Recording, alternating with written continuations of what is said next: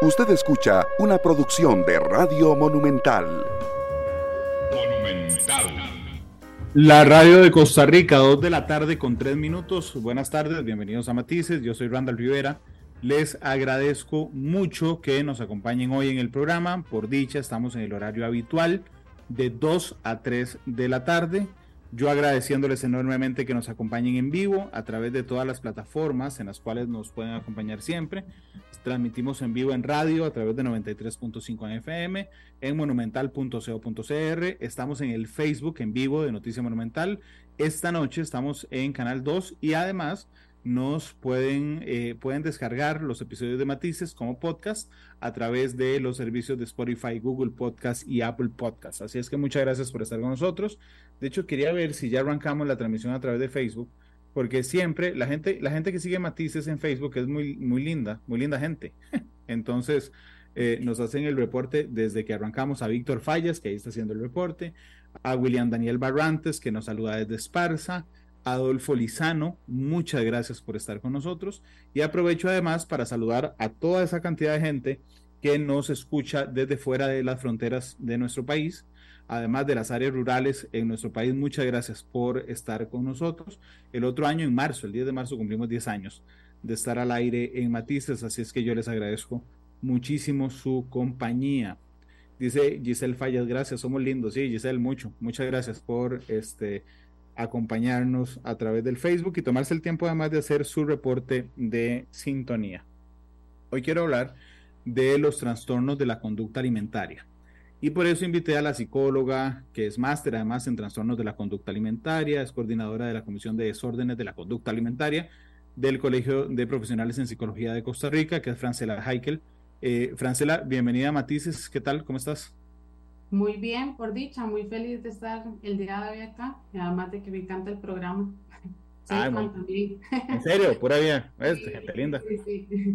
Muchas gracias. Entonces ya tenés la canción, porque los fans siempre saben que se pide una canción al final. Me costó, me costó, pero, pero ya tengo una en visto. Saludos a Pablo Alfaro también, que nos hace su reporte de sintonía. Eh, antes de arrancar el programa, Francela me contaba que hoy se celebra, no, no se celebra, perdón, no se celebra, se conmemora. El, em, bueno, sí se celebra, Día de la Acción por los Trastornos de la Conducta Alimentaria, desde hace ocho años, y que cada año tiene un poco diferente. ¿Puedes contarme eh, qué, digo, por qué se estableció un día por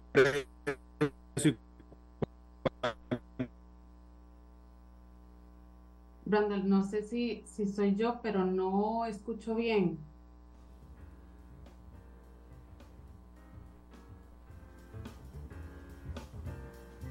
Vamos a ver, yo creo, que, creo que soy yo.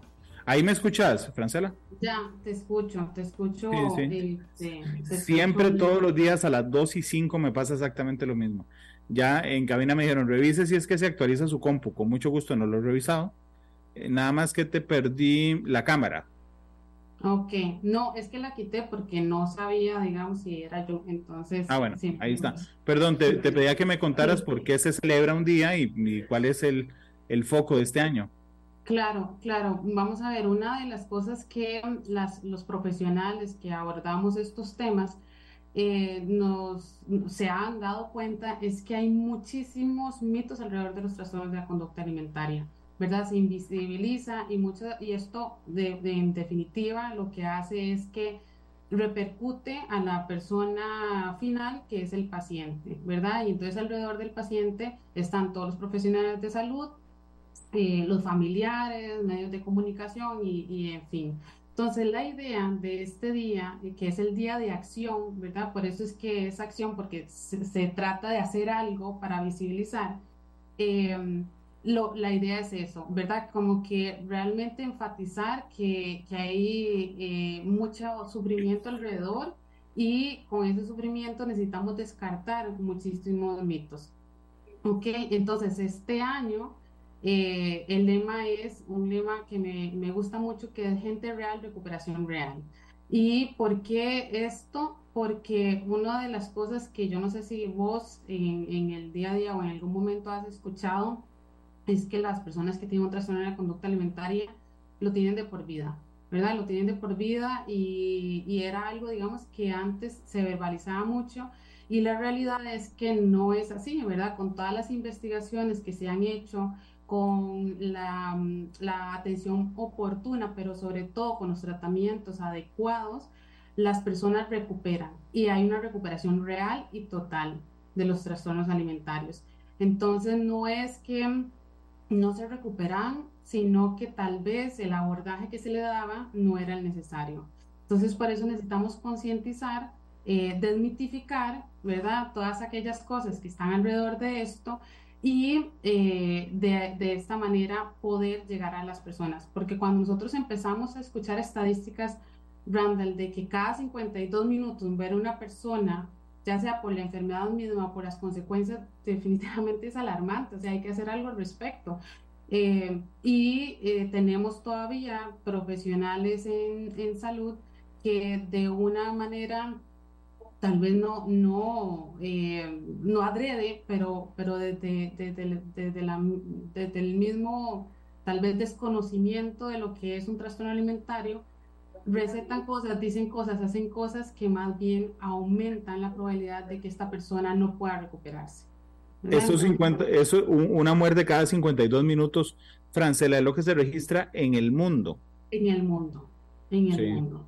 Uh es una, un, ¿verdad? O sea, cuando, y, y, definitivamente de los trastornos mentales, ¿verdad? Sabemos que en psicología eh, tenemos el manual de, de, de, trastornos de la conducta, eh, de, de, los trastornos mentales, que es el DCM, eh, y basado en eso, ¿verdad? Están diferentes trastornos mentales y trastornos alimentarios es el segundo, ¿verdad? Con, con mayor mortalidad también, ¿verdad? De, y, y de, de mayor severidad. Entonces, definitivamente no estamos hablando de cualquier cosa, porque el trastorno alimentario eh, por sí solo lleva a la muerte.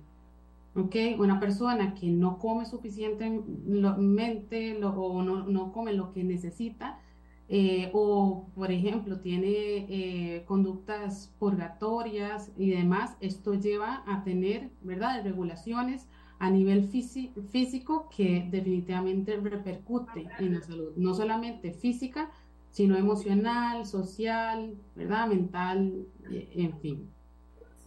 Saludos a Claudia Vega, que dice que siempre que pueda escuchar el programa, Cinia MA y Esteban Langlois, que nos está haciendo el reporte. Si ustedes a lo largo del programa tienen dudas o se les ocurre, digamos, alguna pregunta que para ustedes es importante respecto a estos temas, pueden compartirla conmigo en el, Facebook y yo, en el Facebook de Noticia Monumental, y yo las iré haciendo. Francela, yo no, yo no, no intento que seas muy exhaustiva en los detalles, pero si hay algo en el tema de, de los trastornos de la conducta alimentaria que siempre, cuando hago un programa de esto, me llama la atención, es cuando en, cuando en la humanidad dejamos de vincular la comida con la sobrevivencia y cuando empezó a hacer algo diferente, porque el resto de especies sobre el planeta Tierra comen para sobrevivir. Nosotros no, nosotros tenemos una relación diferente con la comida, pero claramente empezó siendo una relación de sobrevivencia. Entonces, sin ser exhaustivo, mm, simplemente con una profesional de tu nivel, ¿Me puedes contar qué, qué saben ustedes, qué sabe la ciencia de por qué nosotros hicimos vínculos que sobrepasan la sobrevivencia con la comida? Vamos a ver, yo, yo creo que, que, cuando nosotros hablamos de trastornos de la conducta alimentaria y que cuál es el efecto que esto tiene, tenemos que tener en cuenta que cuando hay una reducción de la cantidad de, de, comida necesaria para que yo, para que mi, cuerpo, mi cuerpo no mal funcione, ¿no? Para que mi cuerpo funcione de manera adecuada, hay cambios y a nivel, digamos, cognitivo, a nivel físico, que se dan por pura fisiología, ¿verdad? Entonces, cuando nosotros empezamos a tener, ¿verdad? Este tipo de, de restricción alimentaria, eh, de por sí fisiológicamente, queramos o no, nuestro cerebro va a cambiar la forma en que se relaciona y se vincula con la comida.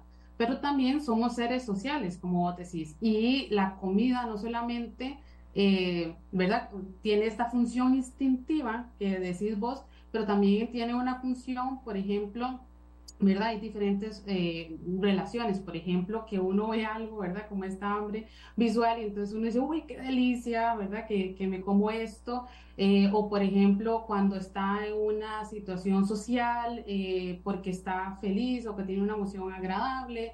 O, por ejemplo, también este, porque, porque huele algo que le recuerda a una situación, ¿verdad? Agradable que pasó con la niñez, alguna persona, algún eh, a, alguien, ¿verdad? Entonces, es decir, que la comida per se no, no lo podemos vincular desde solamente este factor eh, instintivo, como decís vos, de, de, los animales, sino que además tiene todo este abordaje, ¿verdad? De lo que vemos, los que, lo que sentimos. La comida viene a, eh, a implicar, ¿verdad? Placer, unión, eh, estar con personas eh, que, queremos eh, y desde la festividad. Entonces, claro, cuando, cuando lo simplificamos y decimos de la comida solamente, ¿verdad? Hay como esta ecuación, caemos en ese error y por eso también cuando nosotros trabajamos con personas también les cuesta identificar esto, o sea, que la comida no es nada más una suma y resta de lo que yo tengo que comer, cómo lo tengo que comer, sino también implica una serie de otras cosas agradables en la vida. Eh, y, es ahí cuando nosotros necesitamos recuperar. Más bien, lo que pasa cuando hay un trastorno alimentario es que nos vamos y nos enfocamos solamente en este factor de qué, qué necesita y cuáles son los mejores alimentos y qué es lo que más me nutre, ¿verdad? De manera más obsesiva tal vez, y nos olvidamos del resto. Nos olvidamos del resto. Sí, porque yo no me imagino, o sea, imaginemos a, un león corriendo en la sabana africana, ¿verdad? Y se topa a dos, a dos, a dos ciervos. No es que va corriendo detrás y dice, mira, el de la derecha se ve más rico porque debe estar más tierno. O sea, no pasa. Simplemente caza el que esté más cerca.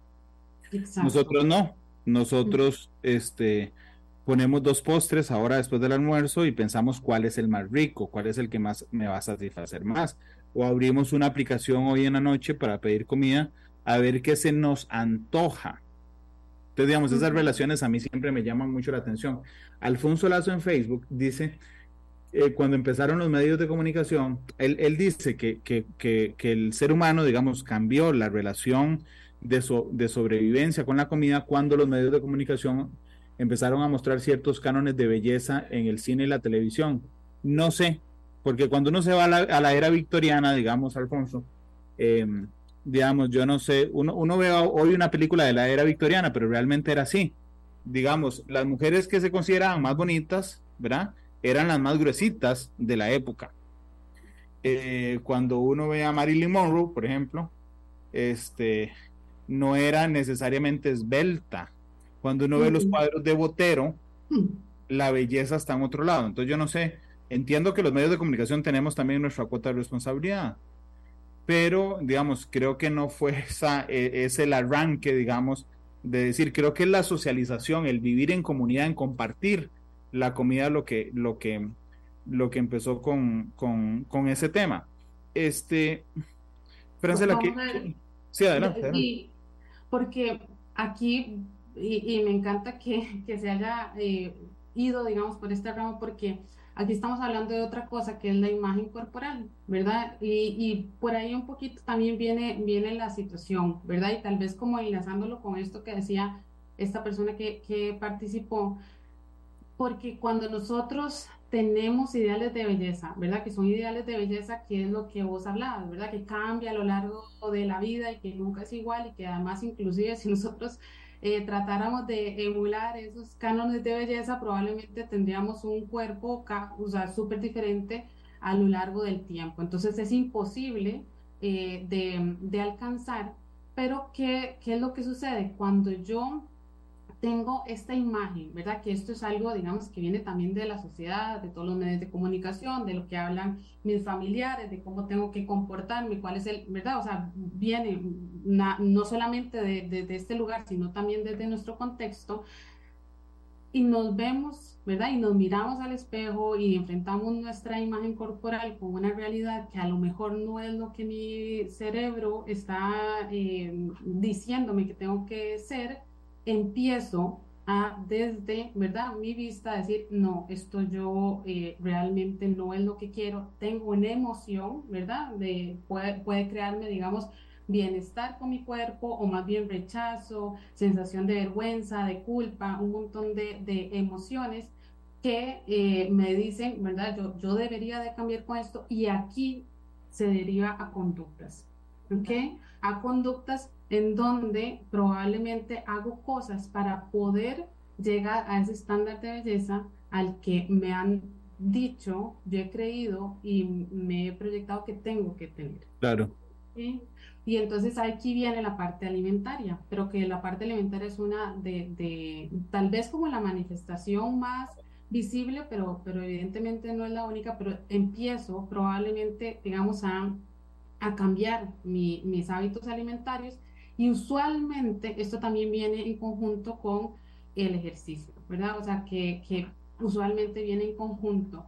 Y, y, recordémonos algo muy importante, Randall, es que no siempre un trastorno de la conducta alimentaria comienza con insatisfacción con el cuerpo. Muchas veces puede ser de manera repentina porque tuve una operación de cordales, me dieron de dieta blanda y entonces bajé kilos, me empezaron a elogiar socialmente, ¿verdad? Reforzar esto, empiezo a conectar y puede ser que, pueda, que, que empiece desde acá. Claro, pero curiosamente, Francela, perdón, pero curiosamente sí no tiene que ver con, con no estar feliz con su cuerpo, pero, pero termina relacionado con un tema de percepción física. De hecho, era mi siguiente pregunta, era si los trastornos, los trastornos de la conducta alimentaria están siempre relacionados con el aspecto. Hay un, ¿verdad? Eh, dentro de las teorías, eh, que hay una que es el, el ¿verdad? la, la, terapia cognitiva conductual, voy a poner así, voy a hablar con términos tal vez como más eh, técnicos, pero eh, menciona que, que, digamos, los trastornos de conducta alimentaria, acordémonos que son varios, ¿verdad? Está los más comunes, tal vez, o, los más escuchados, que son anorexia, bulimia y trastorno por atracón. Y esta teoría dice que hay eh, un aspecto que es clave, ¿verdad? Y que, traspasa de un, de un, trastorno al otro y es la sobreatención al cuerpo y a la figura y al control del mismo, ¿verdad? Entonces, es decir, sí, o sea, como que realmente este aspecto de imagen corporal sí es un, un área determinante en, en, los trastornos de la conducta alimentaria. No es el único, pero sí que es básico. No podríamos decir que es el 100% pero podríamos decir que es determinante, hay una muy buena parte inspirada por esto. Claro, claro, hay una, y que además esta insatisfacción, ¿verdad? Esta sobreatención, porque es que es diferente, digamos, cuando uno dice, eh, y, también es importante eso, que la gente dice, ah, bueno, es que yo eh, tengo, ¿verdad? Como insatisfacción de imagen corporal, aparte de es que esto es normativo, o sea, todos en algún momento nos sentimos bien con nuestro cuerpo, o sea, que esto es algo que nos pasa, yo creo que al 100%, bueno, no, uno puede decir 100%, pero en algún momento... 99,8.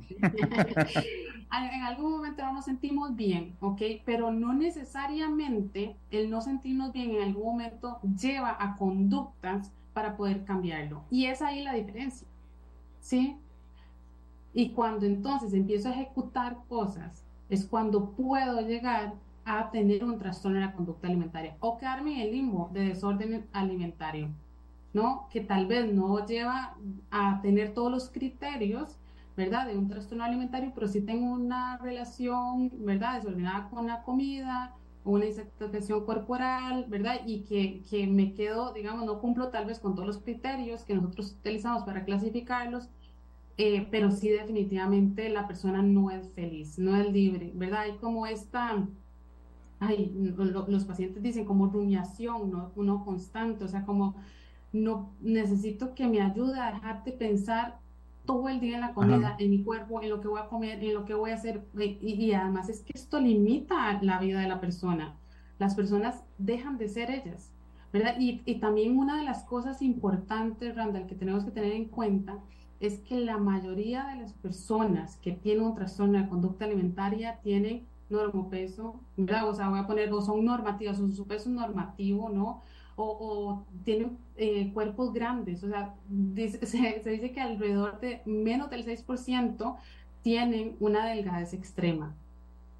Y, y esto es básico, o sea, es decir, la mayoría de las personas que tienen un trastorno de la conducta alimentaria no las vemos a simple vista. Entonces... Solo vemos los casos extremísimos. Extremísimos. Pero, pero vamos a ver, hay algo. No sé, yo soy, yo soy, y, este, esto creo que es un problema, o una, perdona la, contundencia de la palabra, pero una estupidez más común en hombres. Y yo soy parte de, esos, de esas estupideces. De que, por ejemplo, yo digo, yo duro como un año y medio diciendo, ¿cómo me duele la rodilla? ¿Cómo me duele la rodilla? ¿Cómo? No, es que no puedo brincar con la rodilla así. No, es que no puedo ir a jugar con la rodilla así. Voy a jugar y vuelvo. ¿Qué dolor de rodilla? Y todo el mundo me dice, ¿y por qué no vas a revisarte la rodilla? Entonces, digamos, la crítica hacia mí es, vos no pasas de la queja a la acción. Ok. Si cambia ese panorama, yo creo efectivamente que el 99.8% de la gente está, no está contenta con su físico por cualquier cosa. Pero solo un porcentaje de esas pasa de esa insatisfacción a un trastorno de conducta, donde hay una acción. Hay otro montón que nos pasamos quejando en la mente y listo, pero no hacemos nada hoy. O sea, yo igual me como un taco en la noche, ¿me entendés? Pero hay, si hay una parte de la población que asume esa insatisfacción y da el paso siguiente, que es la acción, en este caso de manera desfavorable porque se convierte en un trastorno. ¿Qué marca que alguien, digamos, qué marca la, de, la, de la insatisfacción o la autopercepción a tomar acciones que son peligrosas a veces para la salud? Mira, esa es una pregunta que todavía no hemos resuelto. Eh, bueno, no hemos resuelto, me, me, meto yo, digamos, en la No, no, por favor, eh, sí. Digo, porque yo, yo transmito eh, como el mensaje, pero, pero no se sabe la causa exacta. O sea, hay, hay, diferent, hay diferentes em, ¿verdad? hipótesis o causales, más bien hipótesis no son causales, digamos como que se sabe, ¿no? La parte genética, eh, la parte de, de, rasgos de personalidad, la parte, digamos, de familia, la parte de, de medios y, y toda la parte social, pero no hay nada eh, exacto. O sea, no, sabemos si es todo o, o, nada. Yo creo que es como el conjunto de cosas, porque igualmente, digamos, yo te devuelvo la pregunta. Si nosotros sabemos, por ejemplo, que hay gemelos idénticos, ¿verdad? Que son gemelos idénticos, que uno, eh, bajo la misma crianza, los mismos papás, eh, bueno, digo, son gemelos idénticos, uno desarrolla un trastorno de la conducta alimentaria y otro no. ¿Por qué? ¿Verdad? ¿Por qué, ¿Por qué se da esto? Es que sí tiene que ver también muy, o sea, es una parte muy importante la genética eh, y, y, los rasgos de, de, personalidad. Entonces, probablemente va un poquito por ahí, ¿verdad? Que hay rasgos, por ejemplo, que ya sabemos como alto perfeccionismo, eh, personas obsesivas, personas que, o con rasgos, eh, ¿verdad? De obsesivos compulsivos, ¿verdad? Con, con este, personas que, que tal vez les cuesta eh, poder aceptar, ¿verdad? O, ver logros, ¿verdad? Con, con, un nivel alto, digamos, de exigencia, eh, con dificultades como para poder, eh, ¿verdad? Con cosas o manejar, digamos, como cosas impredecibles. una rigidez y una estructura importante. Entonces, digamos, si hay rasgos que nos dicen pero que, que, que las personas que transitan con trastorno de la conducta alimentaria tienen, pero no es la única causal, ¿verdad? No es la única causal. Entonces, eh, también diciendo esto, ¿verdad? O sea, diciendo esto, vos ponías este ejemplo que la mayoría, ¿verdad? De las personas tienen insatisfacción con su cuerpo. Y, eso vieras que, que, a los pacientes y a, y a, los papás o a las personas que están en, con un trastorno, eh, tal cual les repercute mucho, porque así como vos, ¿verdad? Que dijiste, no, hombre, yo no quiero mi cuerpo, pero me como dos tacos, entonces de, lo, lo, lo hacen ver tan simple, una persona que tiene un trastorno de la conducta alimentaria no lo ve tan simple, no, no tiene esa simplicidad y entonces para ellos sí es un tema. Y entonces cuando escuchan decir como, no, pero es que yo tuve atracones, ¿verdad? Ay, no, no, yo me comí que, ay, no, sí, que, ¿verdad? Eh, o, o, cosas de este tipo. Y para ellos es un sufrimiento constante cada palabra, ¿verdad? Porque sí implica un, un dolor interno que a lo mejor no siempre es verbalizado. Muchos lo hacen o lo viven de manera oculta, eh, sí se vuelve una situación de, bueno, es que todo mundo lo puede hacer, todo mundo pasa por esto y porque para mí es un tema. Y eso es uno de los mitos que hay que derribar, ¿verdad? Y esa es la diferencia entre que yo a veces no me siento bien con mi cuerpo y, y, puedo tener los recursos y tal vez no lleve a un trastorno de conducta alimentaria, a una persona que sí es un tema, ¿no? Sí, sí tiene mucho dolor eh, alrededor de esto. Claro. Y, y, el trastorno, bueno, ahora, ahora dijiste cuáles son los más, los que más oímos, pero no sé si son los más comunes. La anorexia y la bulimia son los más comunes, efectivamente. Sí, y sobre todo ahorita el trastorno por atracón, ¿verdad? Que es el trastorno tal vez como más común que no. Eh, perdón, dije que sí porque me, me, asombra, perdón que te interrumpí, pero es, pero es cuando uno se siente mal y de un momento a otro se llena de comida, pero a niveles estratosféricos. Yo siempre hago esta, esta aclaración a todos los pacientes y a todo, y lo voy a hacer aquí porque, porque yo creo que es muy importante entender que es un atracón, ¿verdad? Para que las personas eh, conecten a ver si es realmente lo que les pasa, ¿verdad? Acordémonos que un atracón es cuando yo como una cantidad grande de comida, ¿verdad? Mucho, mucho mayor a la que usualmente ingiero, en un tiempo menor a lo que usualmente destino para ello, ¿verdad? En cinco minutos me comí dos combos de McDonald's, ¿verdad? Es una, una cantidad muy grande eh, en un tiempo menor con una sensación de descontrol, ¿verdad? Entonces, por ejemplo, eh, una de las cosas que dicen es, bueno, es que yo como que, como que entré en trance, ¿verdad? O sea, como que me desconecté y me volví a conectar cuando me sentía... Me volví loco y me compré 12 piezas de pollo frito y pasión desesperado comiéndomelas.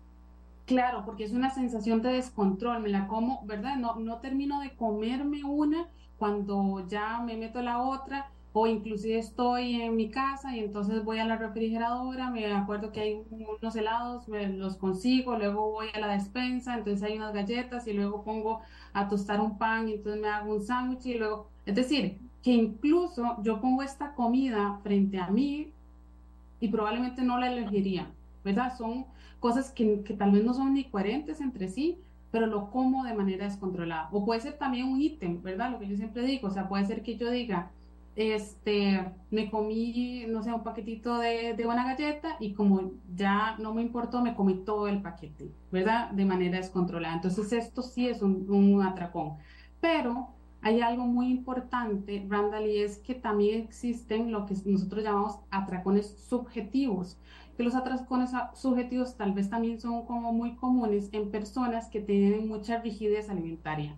Es decir, que yo solamente no sé, que yo tengo que comer de esta manera, ¿no? Tengo que comer tantos carbohidratos en una comida, tengo que comer, después de las 5 no puedo comer nada, eh, ¿verdad? O sea, como una rigidez y estructura, bueno, estructura no, rigidez sin flexibilidad, y me puedo comer, no sé, una galleta, que usted dice, bueno, un paquete de galleta no es una cantidad de atracón, pero la sensación de malestar, de descontrol, porque yo no pude controlar de no comerme esto, me hace sentir muy mal. ¿verdad? O la cantidad de comida, no sé, me sirvieron, poniendo el ejemplo, no sé, tres carbohidratos y yo solo me puedo comer dos y entonces digo, ¿por qué me comí todo? ¿Verdad? Y entonces, evidentemente, no es una cantidad importante, pero lo hago de manera descontrolada o lo, lo siento de manera descontrolada. Y está también la sobreingesta, que a veces se nos confunde muchísimo y es que yo como más de lo que mi cuerpo necesita, básicamente. Nosotros muchas veces comemos en sobreingesta, ¿verdad? No sé, vamos a una fiesta o, a un restaurante. Bueno, a mí me pasa, digamos, en una carne asada, entonces yo pico, pico y después digo, oye, ¿en qué momento comí mucho, no? No estoy en descontrol, no, estoy, no lo estoy comiendo, ¿verdad? O sea, como en sensación de culpa, puede ser inclusive del placer, eh, pero como más de lo que mi cuerpo necesita. O, no sé, voy a un restaurante, me sirve un plato, nada más me lo como porque me lo sirven y tal vez es una cantidad mayor a lo que yo mm, puedo, necesito o mi cuerpo necesita. Entonces puede ser que las personas coman constantemente en sobreingestas. Entonces esa es la diferencia entre cada uno, ¿verdad? O sea, que, que es muy importante entender eso. Entonces, cuando hablamos de trastorno por atracón, es cuando yo tengo atracones y a diferencia de la bulimia, no hago ninguna conducta compensatoria. La conducta compensatoria, lo voy a decir aquí, eh, no nos gusta hablar como de estas cosas, ¿verdad? Como para, para mm, no incentivar a alguien, pero la que más se asocia, ¿verdad? Es como el vómito, pero hay otras conductas compensatorias, ¿verdad? El ayuno, por ejemplo, eh, no, no como periodos largos o hago ejercicio, etcétera. Esas son conductas compensatorias. En el atracón no hay conductas compensatorias y esa es la diferencia entre uno y otro. Entonces, ¿qué es lo que pasa, Randall? Que si usted tiene atracones constantes, y en su vida, digamos, y, no, no tiene estas conductas compensatorias, hay más probabilidad que tengas un peso alto, ¿verdad? ¿Y qué es lo que pasa cuando uno va a un lugar y tiene un peso más alto de, de lo que el médico, la medicina o inclusive en este caso el IMC, etcétera, dictamina? De lo que te mandan es dieta y ejercicio, pero una dieta probablemente rígida, quite tal cosa, eh, haga ejercicio y probablemente esta persona más bien lo que ha hecho toda su vida es dieta, ¿verdad? Lo que ha hecho más bien es tratar de tener esta rigidez porque ya sabemos que las dietas son una antesala a los atracones. O sea, una de las principales causas de atracones es una dieta rígida. Claro. Francela, vieras que ahora, ahora recordé a mi abuelita que siempre, yo, yo siempre he tenido problemas con la comida. Entonces, chiquitillo me decía, coma hasta sentirse satisfecho. Y entonces mi pleito con satisfecho era que era muy general. Yo decía, ¿cómo es satisfecho? Me decía, sí, no a reventar, satisfecho nada más. Pero a mí los términos me parecían tan generales que me enojaba. Entonces después, después le dije, ok, vos lo que querés decir es cuando ya no sienta hambre, pero que no sienta la panza reventar, porque no siente la panza reventar cuando está llenísimo. Y me dijo, sí, exactamente, que se te quite el hambre, pero que no quede siempre a punto de reventar, que te tenés que echar para atrás y respirar. Esa es, digamos, yo, yo evito las recetas generales en las, en las, en las cosas. Pero digamos, en principio, cuando quedamos a reventar siempre que comemos, es una mala señal, ¿no? Vos no debería, vos cuando comes, este, deberías de quedar bien. Sin hambre. funcional, funcional, porque esto es la manera alcalina y no puedo moverme y todo que, o sea, ya, ya comiste más de la cuenta. ¿verdad? Entonces, que sea funcional, que usted sienta que, o sea, recarga energía, ¿no? Esa, esa es la función de la comida, además de muchas otras funciones, evidentemente, porque estamos hablando de esto, este, pero, pero sí, es que esto, vamos a ver, es, tan subjetivo que es muy difícil de determinar. Y además hay algo muy importante, que eh, la señal de, de, saciedad llega hasta 20, 30 minutos, ¿verdad? Después del cerebro. Yo creo que eso ya lo he escuchado en otros, en otros episodios, pero, o sea, digo, si yo estoy comiendo y como además súper rápido porque tengo mucha hambre, de, cuando me dé cuenta que ya comí de más, ya es demasiado tarde. Entonces, no sirve, claro, no sirve. Claro, pero eh, tener que soltarse la faja cuando terminas de comer no es una buena señal. No es una buena señal, claro. Ni comer me. Está, me está consultando, sí. Eh, vamos a. No, no, no, es que, es que realmente hay gente que siempre que come, por ejemplo, puede pasar todo el día sin comer o comer normal, pero en la cena siempre queda repleto y uno dice, por Dios, a, mí, a mí, digo, no es una consulta para mí, pero a mí me pasa en el sentido de que en ocasiones eh, yo digo, bueno, no, es que no, dos días seguidos, digo, no, no, ya mañana no puedo comer así porque porque realmente estoy comiendo mucho más de lo que mi cuerpo me está pidiendo. Es como ir a llenar el tanque de, gasolina y seguir echándole, echándole, echándole, echándole sin que, el, sin que el carro lo necesite. Perdón, Branda, pero es que dijiste algo vital aquí y dijiste, paso muchas horas sin comer y después. Y ya ahí, ¿verdad? Una de las cosas, digamos, cuando nosotros trabajamos trastornos de la conducta alimentaria, tenemos que ayudar al paciente a regular su alimentación, ¿verdad? Entre otras cosas, pero lo básico y lo que se recomienda dentro, digamos, de, de tratamiento tal vez que yo eh, dirijo, ¿verdad? O que yo sigo, es la estructura alimentaria, ¿no? Es básico, es básico, no solamente porque vamos a ver, pues, sin estructura uno no puede hacer nada. Sin estructura yo no podría haber venido aquí, eh, eh, ¿verdad? Y ser puntual en el, en el canal. Yo tuve que, que, hacer cosas para poder estar aquí de la mejor manera, ¿verdad? Y por eso me estructuré en mi vida, mi día, perdón. Entonces, lo importante es esto, cuando nosotros tenemos estructura, si nosotros tenemos eh, gaps, ¿verdad? O sea, como, como espacios muy altos, muy grandes, de, de, no sé, más de cinco horas sin comer, de la probabilidad de que vos llegues con muchísima hambre es muy alta y cuando uno llega con mucha hambre a una comida, mentira que va a decir como, ay, no, qué rico, voy a preparar tal cosa. No, es como, coma, coma, coma, porque creo que voy a desfallecer acá. Y, ¿verdad? Lo, lo, más importante y lo que se recomienda, obviamente esto es algo muy general, que no es para, o sea, hay que ver caso por caso, pero sí, sí si hay alguna recomendación es, es tener esta estructura de ojalá tres, cinco comidas al día eh, y, que, y que yo, ¿verdad? O sea, como que sí se diferencia de las comidas principales de, de, de las meriendas, ¿verdad? O sea, algo como muy básico. Pero si yo tengo espacios muy altos, es muy difícil no llegar, por ejemplo, a tener atracones. Claro.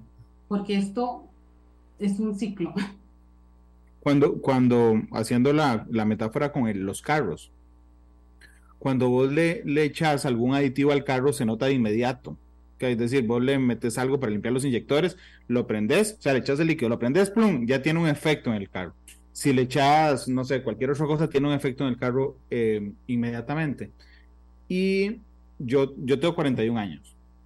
Realmente, desde hace poco tiempo, noto los efectos de todo lo que genera la comida en el cuerpo que cuando estaba más joven no lo notaba. O sea, te voy a poner un ejemplo. Si como muchas harinas, entonces yo digo, mira, es que me siento como, no sé, como, como saciado diferente. Si tomo mucho café, me siento así. Si como mucho lácteo, me siento, o sea, antes era como que el cuerpo decía, échale, échale, échale, no importa. De ahí, mm, de ahí aprovechamos. Pero ahora no. Hay, un, hay una edad, y esa es mi pregunta de fondo, si hay una edad en la que empezamos a notar cuáles son las sustancias y las reacciones químicas que generan los diferentes eh, alimentos en nuestro cuerpo. O sea, que uno puede decir, me falta fruta, o si no como vegetales tal cosa, o si yo no, o si no tomo agua, me siento de tal forma. ¿Hay alguna donde empecemos a notar esos efectos?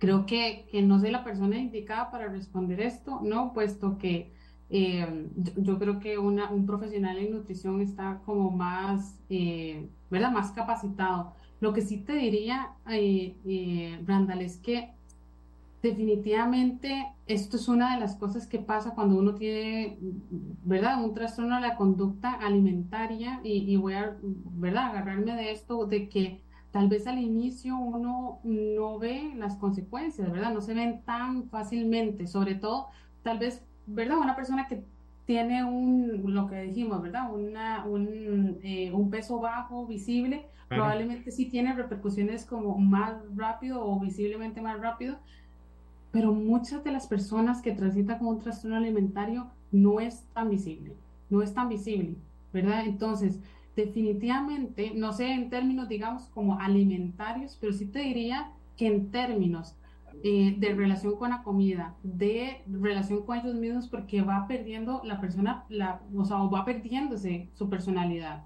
¿verdad? Ya dejo de hacer cosas porque yo necesito hacer ejercicio o porque voy a comer o porque me da vergüenza, no quiero que me vean porque soy demasiado gordo o, o demasiado gorda, o, ¿verdad? Porque antes estaba de esta forma. Entonces, voy perdiéndome eh, a nivel de muchas áreas y esto hace que la persona, sí, o sea, no, solamente a nivel, digamos, físico y repercusiones, porque si yo tengo atracones y atracones y atracones, definitivamente sí tiene una repercusión física, pero además social, emocional, ¿verdad? de ganas de, de, hacer las cosas.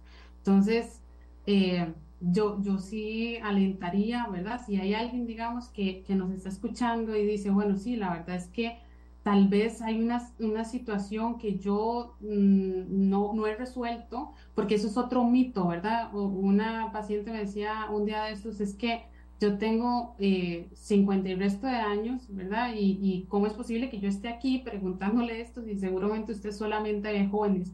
Y no, esto es un mito que tenemos que derribar. Si una persona no se está sintiendo bien, su cuerpo, ¿verdad? O sea, como decís vos, ya tengo repercusiones físicas que ya yo las puedo notar a nivel social, a nivel inclusive de desarrollo profesional, personal, hay que consultar, porque no, mm, o sea, si hay protocolos estructurados, tratamientos para poder ayudar a esa persona, porque vamos a seguir viviendo así? No, no vale la pena. ¿verdad? Y eso es lo que tenemos que visibilizar. Brancela, ¿cuáles son, cuál es para vos la primera alarma de que tenemos un trastorno de la conducta alimentaria? Vamos a ver, va a depender de la edad. Yo diría que cuando son adolescentes los papás no, tal vez están como más encima de, los chicos, entonces tal vez es como más, eh, tal vez más evidente eh, verlo, pero entonces el, joven o, la joven empieza a, ocultar, ¿verdad? O sea, que, yo ya comí, eh, que a lo mejor antes comíamos en familia ya no lo quiero hacer, que se levanta, digamos, para ir al, al baño después de cada comida o cuando estamos comiendo, eh, que empezamos a ver inclusive fluctuaciones, puede ser que, que hayan fluctuaciones en el peso bastante importantes, eh, muy marcadas o que poco a poco vamos, viendo que va perdiendo el peso. Eh, que a cosas que antes les gustaba comer, fascinados, ¿verdad? Que le encantaban, que era como la comida favorita, ya no, que empieza a hablar de cuerpos y de comida, eh, empieza a preguntar cómo, qué, qué, qué, está, qué estás haciendo, con qué está hecho, por qué no le pone esto, empieza a cambiar, ¿verdad? La, la forma inclusive de la acción a nivel familiar y empieza a, a pedir que se cambien algunas cosas, empieza a querer eh, cocinar, ¿verdad? Sin siquiera eh, la misma persona comer ese, ese eh, esas cosas que, que come. Eh, empieza, digamos, a restringir la socialización, ya no quiero salir con amigos o eh, incluso se pone como bastante nervioso cuando hay eh, reuniones familiares o actividades, digamos, sociales que involucren comida. Empezamos a verlo más triste, ¿verdad? Más callado, más apático eh, o más apática. Empezamos a... Una, una expresión que dijo un papá un día que, que yo creo que no se me va a olvidar nunca, eh, y fue que dijo como, es que yo empecé a ver que mi hija se iba apagando poquito a poquito, ¿verdad? Es como esto de, de irse encerrando y encerrando, vemos que la persona realmente deja de ser ella, ¿verdad? Cosas que antes le gustaban hacer de deporte, de actividades sociales, de inclusive jóvenes, pasatiempos, los deja de lado, ¿verdad? Y, y em, eh, es como incrementa muchas veces la cantidad de ejercicio, la intensidad del ejercicio, son, son estas señales que las podemos empezar a ver. Ya cuando somos más adultos es más difícil porque muchas veces como uno es independiente como adulto, ¿verdad? Ya no hay como tanta, eh, o, o, la familia no está tan metida o inclusive la pareja, ¿verdad? Mucha gente tiene pareja de mucho tiempo y están casados, digo, con hijos y demás, y, y, no se han dado cuenta. Saben que hay algo raro con la comida o que tienes dificultades de imagen corporal, como, como mencionábamos, pero, pero muchos ni siquiera saben que hay un trastorno alimentario, que están pasando por alguna situación, ¿verdad? Y, y es para ellos sorprendente. Tal vez ya sospechaban algo, pero a lo mejor no saben que están pasando por esta, porque acordémonos que además eso, o sea, como que lo viven en soledad, la mayoría. No lo dicen, lo ocultan. Entonces, eh, no es inusual, ¿verdad?, que, esto suceda. Sin, sin la idea, y me parece muy sano y te agradezco mucho, de incentivar a la gente a, a tener conductas, digamos, que compensen, por ejemplo, los atracones. Sí creo que es importante derribar mitos, ¿verdad? Ahora dijiste la bulimia, cuando hablaste de la bulimia, me dijiste que, que, la gente compensaba los atracones con algunas acciones. ¿okay? Una de ellas, que es la que creo que es la que todos eh, identificamos uh -huh. la bulimia, es provocar vómito. Uh -huh. ¿okay? Pero mencionaste o ponerse a hacer ejercicio o de un momento a otro no comer. Y te confieso, Francela, yo no, no digamos, si, si, si vos me decís, una persona uh, genera atracones o hace atracones, y pasa en ayuno dos días o, o, al día siguiente se va a Orosi y regresa en bici, nunca lo ha hecho, ¿verdad? Yo no jamás hubiera identificado algo, no se me hubiera prendido una luz como, mira, esa persona podría tener un trastorno de conducta que se llama bulimia, porque siempre uh -huh. lo vinculamos con el vómito. Claro. Eso, eso porque Leo Parra dice, Randa, las personas que se abusan del ejercicio por la cantidad que comen para compensar en teoría. Uh -huh. ¿Eso es bulimia, Francela? Vamos a ver, yo creo Bueno, que... habrá que estudiar cada caso, digamos, pero... Claro, claro, pero sí, es, es una medida compensatoria. Vamos a ver, una forma fácil, digo yo, fácil para determinar si una persona tiene una medida compensatoria o no, es hacerse la siguiente pregunta. Yo tengo un atracón, que ya dije que era un atracón, ¿verdad? Entonces yo le pregunto a la persona, si vos sabes que vos no vas a poder hacer con el ejercicio ayuno, ¿verdad? La conducta compensatoria, igual tendrías el atracón. Si la respuesta es no, jamás, yo no lo tendría, o sea, yo me pararía, eso es una conducta compensatoria. ¿Sí? Si la persona dice, no, hombres, a mí no me importa, eh, ¿verdad? O sea, igual tendría, probablemente no fungiría como conducta compensatoria. Pero ojo aquí, el ejercicio, ay, vamos a ver, el ejercicio es muy bueno, yo lo incentivo muchísimo y a veces se camufla por los beneficios. Es que el, ejercicio por sí solo tiene beneficios. Es que ¿quién te va a criticar por hacer ejercicios? ¿Cuál es su problema? Hago un montón de ejercicio. De... Sí, claro, pero, pero, pero la cuestión es que cuando yo no me permito no hacer ejercicio, cuando yo digo, es que yo comí todo esto jamás, ¿verdad? O más bien tengo que duplicar la rutina, yo tengo que intensificar, ¿verdad? Yo tengo que en vez de correr tanto, voy a correr tanto, no sé, estoy poniendo ejemplos. Ya ahí es una conducta compensatoria. O inclusive algunos que dicen, no, es que a mí me encanta el ejercicio, es parte de mi vida. Pero ya indagando, la verdad es que cuando no lo hacen se sienten súper culpables sienten que, o sea, que, ¿verdad? Que, que, que, no se pueden permitir esto. E incluso están descansando, ¿verdad? Dicen, y dicen, es que yo estoy rumiando, que yo debería estar aquí, ¿cómo es posible que me esté, esté viendo, no sé, eh, o esté haciendo algo, ¿verdad? Que no sea efectivo, digamos, como ver una, una serie o nada más estando ahí acostado y yo no estoy haciendo ejercicio y me culpo por eso, ¿verdad? no, no, me lo permito, es, es algo que me hace sentir muy mal. Francela, zona 2 con 49. Se me olvidó hacer la pausa comercial. Voy a ir a la pausa. y regresamos con los últimos dos minutos de, de matices. Ya volvemos. La radio de Costa Rica 2 con 54. Eh, Francela Haiken nos acompaña hoy. Nos queda un minuto nada más del programa. Yo, antes de ir a la pausa, le pregunté cuáles eran las señales de alerta de los trastornos de conducta alimentaria y cuándo, cuándo es que vos decís, Francela, hay que acudir a ayuda profesional? Yo creo que en el momento en que se sospeche algo, acudan. O sea, uno no puede esperar a que la cosa sea más grave, que la persona tenga mucho más deficiencias a nivel físico, mental, social, para hacer algo. O sea, entre más pronto podamos tener un tratamiento oportuno, la probabilidad de recuperación eh, es mucho más alta. Así que Mm, mm, en la medida en que nosotros detectemos, ¿verdad? Algún síntoma, alguna indicación de las que yo he dicho o las que tal vez se encontrarán por ahí, eh, acudan a una evaluación, diagnóstico. Es mejor que digan, no, no tienen un trastorno de la conducta alimentaria, a que eh, después sea, ¿verdad? Más tarde, más, más complejo, más arraigado el trastorno. Pero me dijiste que no se cura. Se cura, Sí se cura. Es que al inicio te entendí que los que la gente vive, y que he dicho que te lo pregunté al final, que me dijiste es que la gente vive con ese trastorno toda su vida. No, que eso es un mito. Ah, ok, ok. Que salvada que lo desviamos al final. Otra vez. No, no, no. La recuperación. Por eso sí se cura. recuperación real. Sí, claro. Gente real, recuperación real, ¿verdad? Porque, porque es eso mismo. O sea, sí se cura.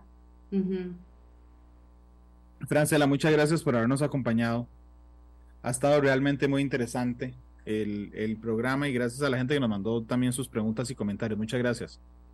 No, a ustedes. Espero que sea de grandísima ayuda y no al, alentarlos a que mm, si tienen algún familiar, alguna persona, ustedes mismos están pasando por algo así, que busquen a los profesionales indicados. En el Colegio de Psicólogos tenemos la comisión y sé que en el Colegio de Nutricionistas también hay personas capacitadas para trabajar en, en estas, eh, en estos padecimientos. Entonces acudan a los profesionales correctos y que no desistan. Sí, eso es importante, la constancia. ¿Cuál fue la canción que te costó tanto decidir?